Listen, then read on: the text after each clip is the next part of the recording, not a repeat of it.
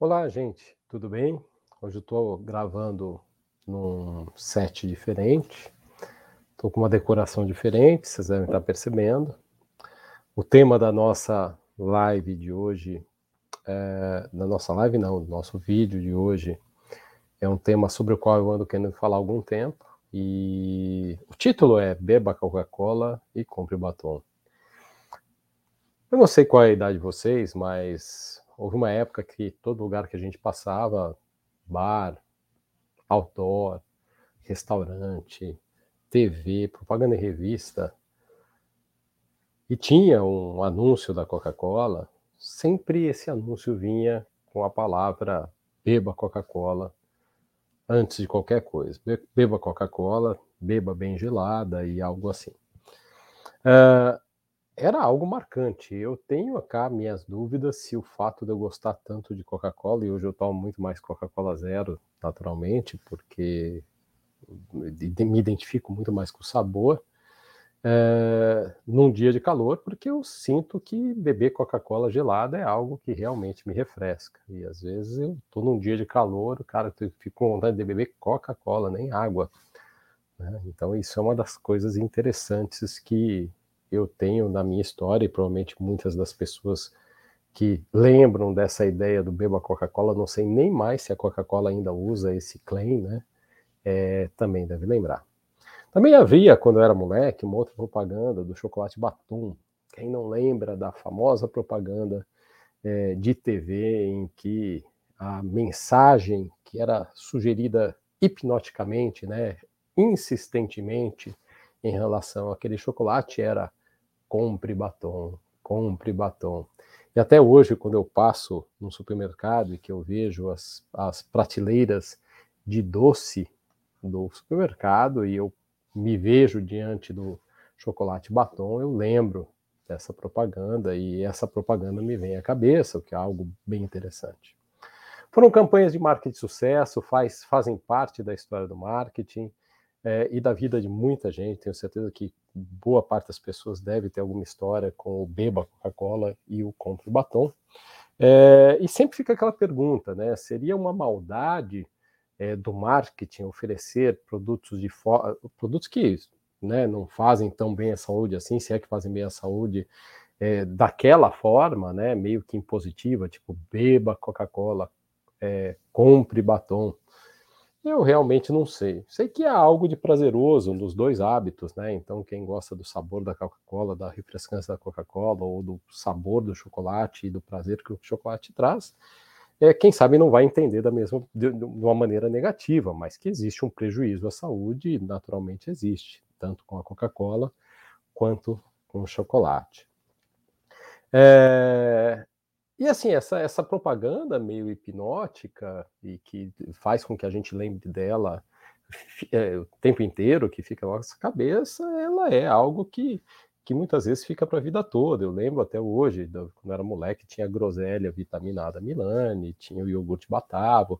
Muitas propagandas ainda me vêm à cabeça e todas, todas as vezes que eu penso em groselha, eu penso em groselha Milani. Toda vez que eu lembro em iogurte, eu lembro mais. A primeira marca que me vem à cabeça é a Batavo, por causa da musiquinha do iogurte Batavo. Então, isso tudo é muito interessante. E o marketing, ele é usado em todas as esferas, né? É, em tudo. Marketing é usado para tudo, para te vender desde um alfinete até vender um, apartamento mais caro que existe na sua cidade. É, isso faz com que você crie ou um, um, o marketing ele, ele, ele, ele tenta curar uma dor que você tem, um anseio que você tem por algo, através da entrega da ideia de que aquilo que ele está vendendo é, vai ser a solução para o teu problema. Né? Então, ele tem como objetivo chamar atenção para algo que possa sanar uma dor, desde seja se refrescar com uma Coca-Cola, quanto ter o prazer de comer um chocolate. É, mas a gente não pode deixar de levar em consideração que o marketing é usado para fins políticos também. É, alguns momentos históricos obscuros, como o nazismo, a União Soviética, a, a, a, né, a Revolução Russa, né, e a Guerra Fria tinham ferramentas de apelo de marketing, mobilização de pessoas que eram muito perigosas. Né? É, alguns markets não prometem prazer ou recompensa, como é o caso da Coca-Cola e do batom, que eu citei aqui para você, ou um marketing para um carro novo, mas apelam para o medo e para a insegurança das pessoas, gerando um nível de tensão, de neurose e preocupação bastante elevado. Né? Quem sabe as igrejas façam isso, eventualmente. Né? É, ou elas se beneficiam da ideia do pecado e do, do, do queimar no inferno para manter as pessoas dentro de um comprometimento de comportamento que é, é mais fácil manter as pessoas em ordem pelo medo ou fazendo a coisa certa pelo medo do que seguir o exemplo de uma, de uma deidade, de uma divindade como Jesus. Né? Pode ser que tenha gente que venha questionar isso, mas é, observem quantas pessoas têm mais medo do inferno do que respondem positivamente a se comportar de uma maneira como aquela que Jesus pregou. Né? Mas alguns markets geram realmente uma questão de um, um, um vácuo, né? uma cegueira de entendimento, de leitura, de compreensão, e essa cegueira ela pode ser coletiva em todos os aspectos da nossa sociedade, religiosos ou não, políticos ou não, de saúde ou não. Né? E isso acaba criando uma certa incapacidade da pessoa pensar.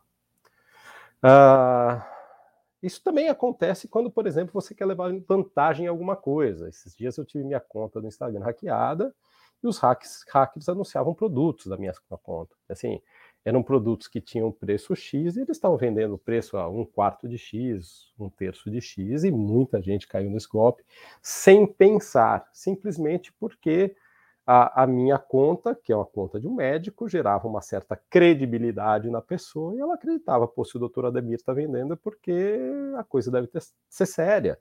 E olha que coisa maluca, muita gente, lamentavelmente, caiu nesse golpe.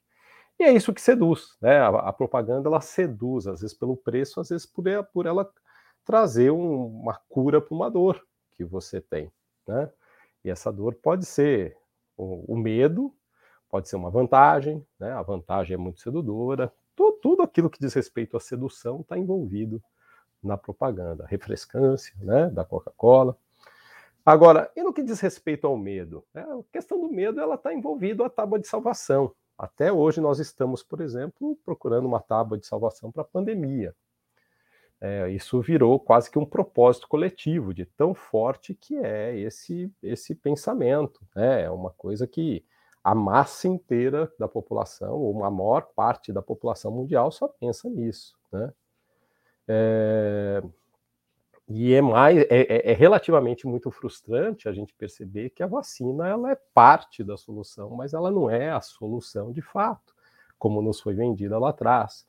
Isso tem nos feito, evidentemente, é, precisar de mais, mais e mais doses com, a, com o objetivo e a tentativa de, res, de resolver um problema que o marketing da vacina não curou, é uma dor que o marketing da vacina não curou 100% como as pessoas imaginavam que iria curar, o que não significa que a vacina não tenha uma vantagem ou não, tem, não esteja trazendo algo de positivo uh, ah, para nós, como é o fato da diminuição do número de mortes, diminuição dos casos graves e assim por diante, mas que há uma certa cegueira de que só a vacina é uma solução, uh, para uma boa parte das pessoas realmente é. Né? A questão do passaporte sanitário também é bastante questionável, também é.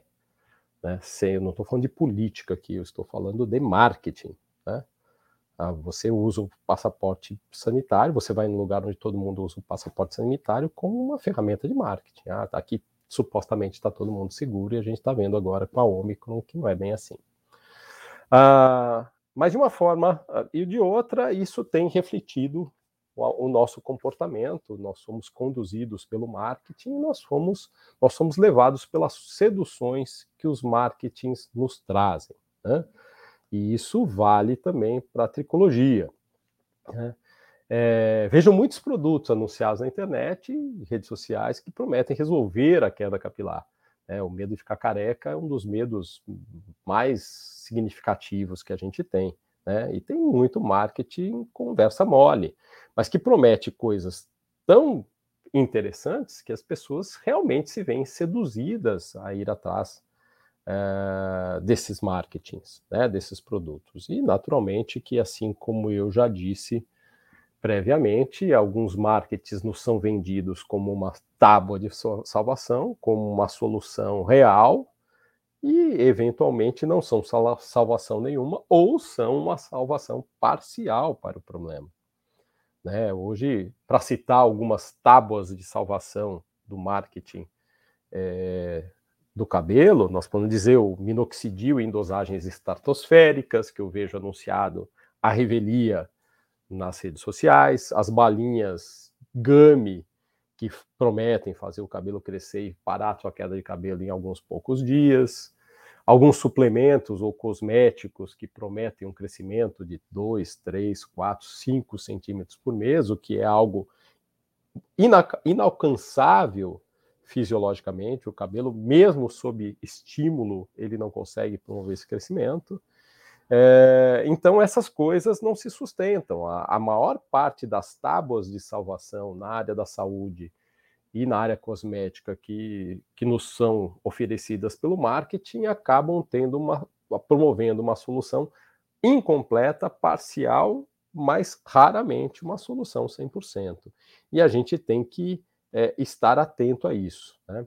Quem acaba ganhando com isso, naturalmente, são aqueles que colhem os poucos resultados ou que se satisfazem com aqueles poucos resultados ou resultados parciais que, que conquistam, o que não tem nada de mal, né?